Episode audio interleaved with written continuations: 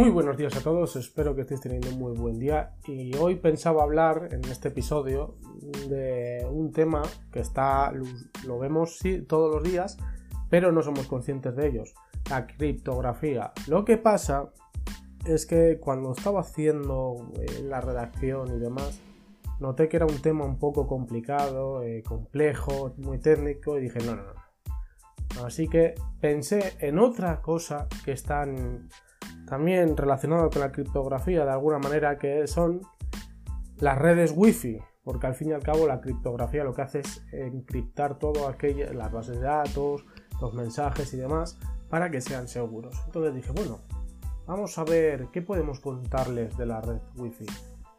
Y entonces dije, ahí está, hay mucha gente que cuando voy a su casa, casa de amigos, de familiares, Siempre veo el router en un sitio apartado, donde moleste poco, no esté por medio. Y digo, ese router, la mitad de la casa no está recibiendo señal. Y entonces hoy os voy a hablar de dónde colocar el router o dónde es el mejor sitio. Y es que las redes wifi se han convertido pues fundamentalmente en piezas eh, importantísimas de nuestra rutina tecnológica. Eh, las utilizamos constantemente con nuestros dispositivos móviles, ordenadores, tablets, etc. Pero bueno, hacerlo de forma óptima depende de algo tan simple como la ubicación. Y es que eh, si alguna vez habéis tenido problemas con vuestra conexión wifi, porque la señal es débil, se corta, no llega, os voy a explicar cuáles son las claves para situar el router en la mejor posición y contar siempre con cobertura wifi dentro de lo que cabe óptima, dependiendo ya del router. Eh, ya se sabe que, bueno, que el router, pues cuanto más cerca, mucho mejor, pero cuidado con las antenas. Eh, las redes wifi pues están basadas en una tecnología mucho más antigua que internet, la tecnología de radio. La misma que se usa pues para que escuchéis programas de radio, pero tiene una diferencia que es importantísima usa unas frecuencias en rango de microondas, en el rango de las ondas de microondas, que son algo más altas que el espectro electromagnético y que se usa pues, en las emisiones de, radio. ¿Qué pasa? Lo que ocurre con todas las fuentes de ondas electromagnéticas es que cuanto más te alejes de la fuente, en este caso, bueno, es vuestro router, pues más débil va a ser la señal. Esa reducción además es exponencial, si a un metro la señal es óptima, a dos metros es una cuarta parte de lo fuerte que es a un metro. Y a tres metros es una novena parte de lo fuerte que es a un metro. Para que os hagáis una idea de cómo funciona y por qué a veces te digo, si estoy pegado y he perdido muchísima señal. Bueno, para que sepáis cómo va. Así pues, pues la regla fundamental es la de colocar el router por lo más cerca posible, lógicamente, los dispositivos que vais a usar conectados a la red Wi-Fi pero hay algunos eh, trucos o conocimientos que se deben conocer, no son técnicos, tranquilos. Por ejemplo, pues uno podría pensar que si dirige la antena de su router Wi-Fi hacia el dispositivo con el que nos queremos conectar hará que la señal llegue de forma óptima. En realidad hay que hacerlo de otra manera, o sea, así está mal hecho. Porque la antena emite con más fuerza en una especie de anillo que tiene como eje las antenas, es decir, las antenas tienen que formar como un ángulo. Lo que conviene es eh, hacer es colocar pues, una antena en perpendicular y no apuntando, pues, por ejemplo, pues, a vuestro móvil, portátil, televisión, ordenador, lo que sea, para que esa onda o anillo que se forma le llegue de forma óptima. Y si es posible, pues no escondéis el router en el fondo de un estante o un armario, en una esquina de la habitación, Siempre dejadlo a la vista y si puede ser, pues en una posición más o menos alta.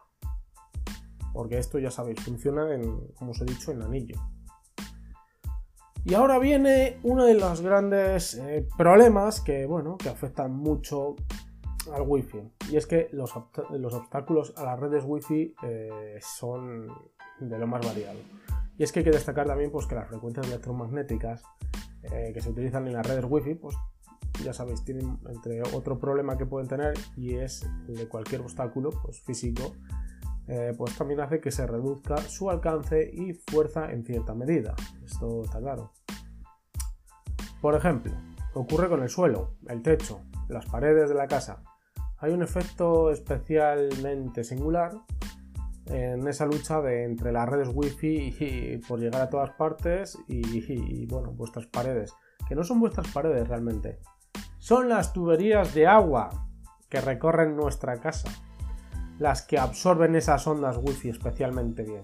Esas puñeteras, eh, por decir de alguna manera, esas malditas eh, tuberías se tragan las redes wifi como si fuesen un agujero negro. De hecho, si tenéis una pecera, y la señal no te llega bien, mm, quizás deberías situar el router o la pecera en otro lugar.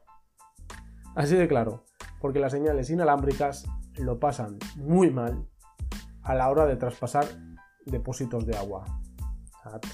cualquier depósito de agua, botella además lo pasan fatal. Y lo mismo ocurre pues, con zonas con mucha gente. Los seres humanos pues, somos gran parte de agua, ya lo sabéis, un 75% por lo menos.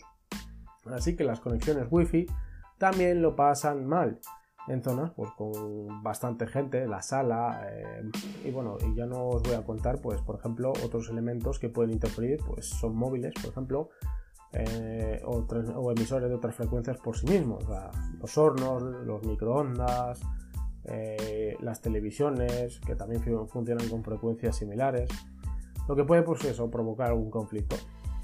Las superficies metálicas que reflejan las ondas de las señales wifi también perjudican a la calidad de la, conexión. O sea, como vemos, no es en plan de, oh, no, es que estoy a mucha distancia. No, muchas veces no tiene nada que ver con la distancia. Muchas veces tiene que ver por lo que, con lo que hay por el medio. Otros eh, electrodomésticos que también afectan, frigoríficos, mandos de consolas, cámaras de videovigilancia, o sea, los que son para vigilar a los niños, e incluso altavoces inalámbricos, pues también interfieren en mayor o menor medida eh, por usar pues, otras eh, tecnologías inalámbricas y aunque el impacto no es tan notable en ciertos casos, pues puede ser responsable pues, de ciertas interferencias.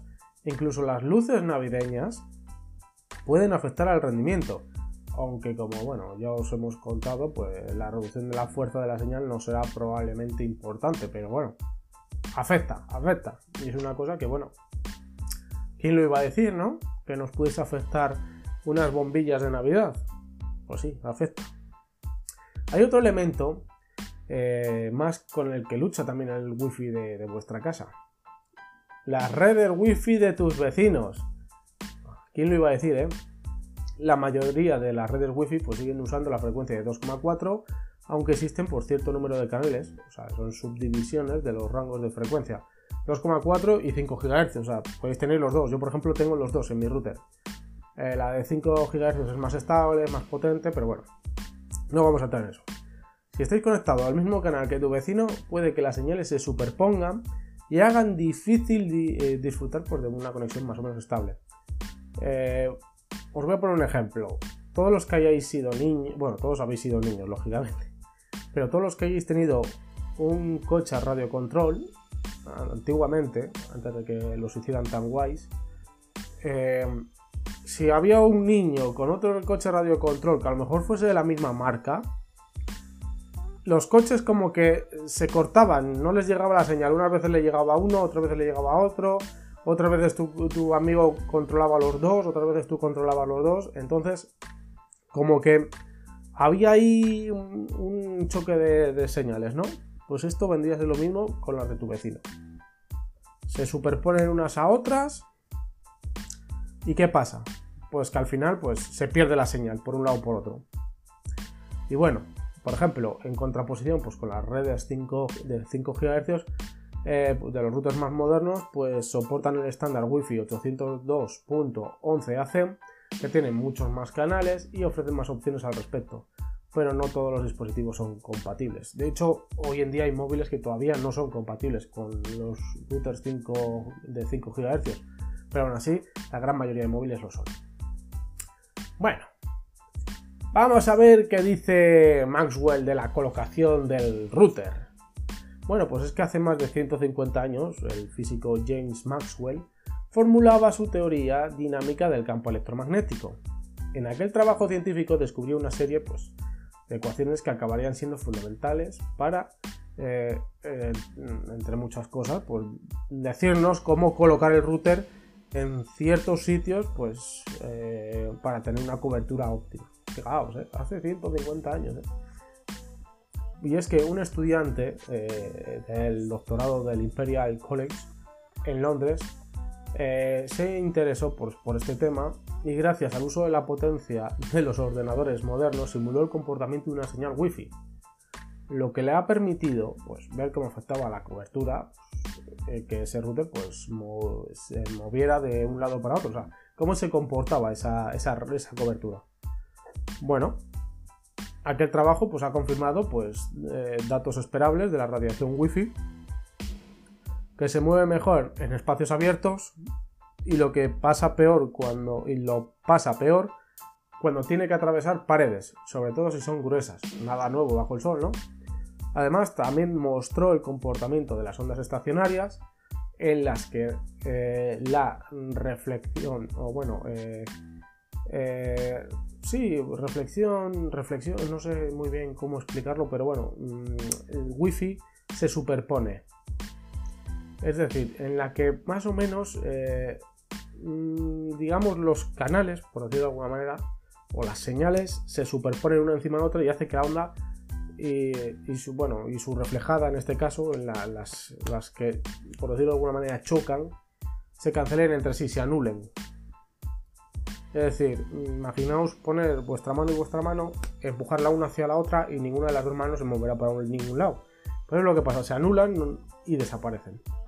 Bueno, eh, Cole, bueno, este estudiante, pues acabó creando una aplicación para Android llamada Wi-Fi Solver, eh, FDTD, eh, que pues bueno permite precisamente pues eso simular el comportamiento de un router en nuestro hogar algo que ayuda de forma notable a situarlo en la mejor posición posible. Eh, bueno en iOS pues parece ser que no está esta herramienta disponible porque parece que Apple no permite el acceso al hardware inalámbrico de los iPhone y bueno y iPad lógicamente para este propósito pero bueno, eh, ya sabéis, siempre hay alternativas pues, que nos permiten crear eh, mapas de calor, wifi, con los que podremos determinar pues, cuál es la mejor ubicación para nuestro router. Pues entre ellas pues, tenéis NetSpot, que yo la he usado y la verdad es que va muy bien, EKHAU, HeadMapper, Acrylic, WYSIWave, eh, no sé, es que hay un montón. Pues a ver, por ejemplo, esas de Windows. En Linux, por ejemplo, sí que se me ocurran pues bueno, podéis usar realmente herramientas indirectas, pues que os van a indicar más o menos la calidad de la señal y que luego pues, os pueden ayudar pues, eh, a este propósito pues, con, eh, con, ciertos scripts como puede ser Wi-Fi Map, por ejemplo. Eh, pues, también hay otras herramientas que también pueden ayudar en este ámbito. en Linux ya sabemos que es otro mundo aparte del cual a mí, pues ya sabéis que yo no soy muy fan de Linux, me parece, en cuanto a sistema operativo de usuario. Entendedme. En servidor tampoco me gusta, pero es otro tema. No es tan, no es tan descalabro. Bueno. Yo ahora lo, digamos que este apartado lo diría, colocadlo bien y usar repetidores si es necesario. Porque realmente aunque esas herramientas te digan, aquí lo puedes colocar, esta es la mejor solución, eh, la mejor ubicación, perdón. Eh, pero aún así, pues puede ser que eh, la distribución de nuestro hogar pues haga difícil pues poder poner ahí el router que, o que la cobertura donde la podemos poner sea buena.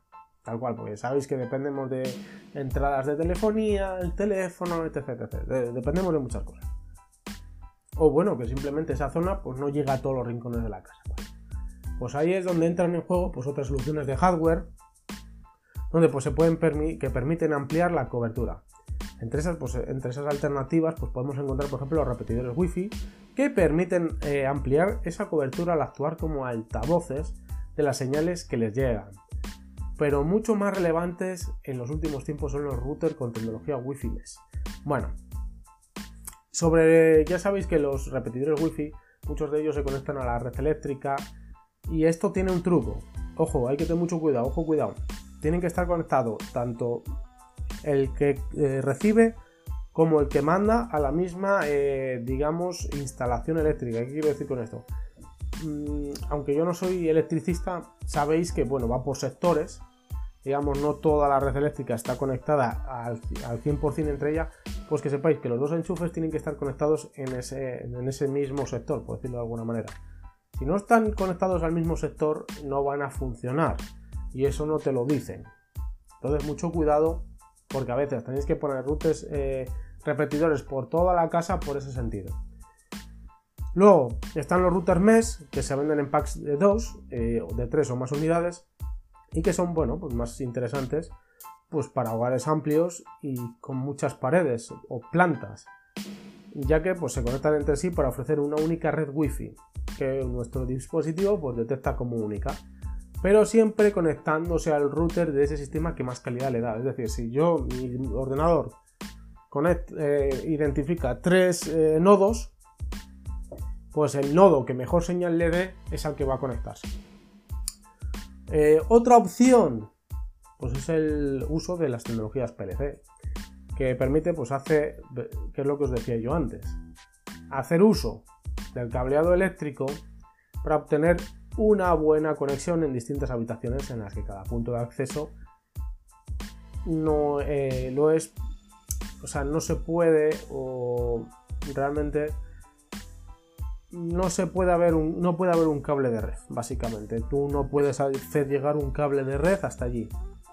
Entonces, pues bueno, te queda esta solución, pero es importante que sepáis eso, que eh, tienen que estar conectados a la misma. No me vale que conectéis un, un el conector, el repetidor wifi, por decirlo de alguna manera, yo lo llamo antes repetidor wifi, no, es un PLC, pero bueno, es que muchas veces te lo venden como repetidor wifi.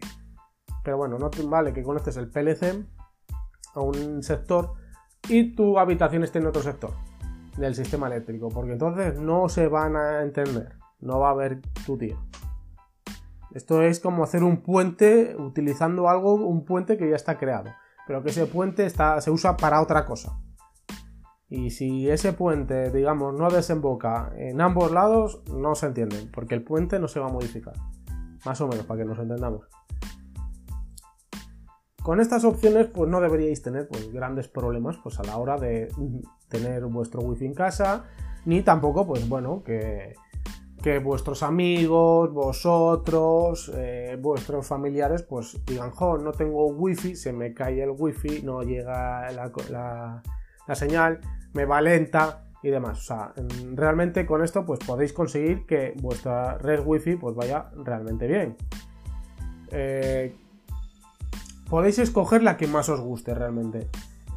Mm, ya os digo, tened mucho cuidado con la tecnología PLC, porque con la tecnología PLC, eh, ya os digo, la venden muchas veces como repetidor wifi y no es así, no es un repetidor, es completamente distinto. Digamos que uno sí que es verdad que engancha la señal y la amplifica, mientras que el otro lo que hace es conectarse utilizando un puente ya creado al router original. Yo, mis soluciones que yo he tenido pues, a lo largo del tiempo siempre han sido las mismas. Cable largo hasta la habitación que quiero y un switch. Y desde ahí cable. Porque sí, el wifi está muy bien, te da mucha libertad y demás, pero cuando hay tormentas, cuando el wifi a veces se va la luz y esto, el, router se va la luz y demás, ya sabéis, empieza a sufrir y lo primero que se, se empieza a quemar es la antena wifi y demás. O sea que al final el wifi sí está muy bien y demás, pero ojito, que puede ser que al final no sea la mejor opción. Y de hecho la conexión para sacarla a su máximo partido siempre, siempre, siempre, siempre va a ser mejor el wifi esto, el, el cableado de red, perdón. ¿Por qué? Porque ahí vais a sacar el 100% de la conexión. Luego, además, dependéis de qué buena sea vuestra antena wifi, porque claro, hay antenas wifi que son muy buenas, que tienen mucho poder de, alcance, mucho rango de alcance, eh, pero hay otras que son una chufa y no van para nada, o sea, no tienen fuerza, eh, su rango es muy pequeño, no son buenas antenas wifi. Pues por ejemplo, un ejemplo que podría poner de antena wifi mala que me venga a la cabeza en algún aparato relativamente nuevo. En la Nintendo Switch, por ejemplo. En la Nintendo Switch su antena wifi es malísimo. Es de lo peor que hay hoy en día en aparatos electrónicos. no tiene casi rango, lenta, no sé. Mm, creo que ahí se lucieron. Pero ya os digo, si queréis que vaya bien vuestros aparatos, siempre cable. La señal siempre irá al 100% de lo que puede dar, sin cortes, estable eh, y demás. Ya lo podéis, ya os lo, ya os lo digo. Pero bueno, siempre hay gente pues que bueno dice, no, es que yo lo quiero para el móvil, para la Smart TV, lo quiero para la tablet. Y bueno, la Smart TV hay algunas que llevan puerto Ethernet y otras que no. Y entonces, bueno, pues hay que, os cuento, pues cuál es, qué podéis hacer para esos aparatos que sí o sí forzosamente tienen que ir por wifi, pues bueno, que podáis tener una alternativa al cable. Así que nada, espero que os guste, espero que os eh, entretenga, que os haya parecido interesante y que bueno, que como siempre os digo, nos vemos en el siguiente capítulo que espero que os interese tanto o más que este. Y nada, me despido por hoy. Hasta luego.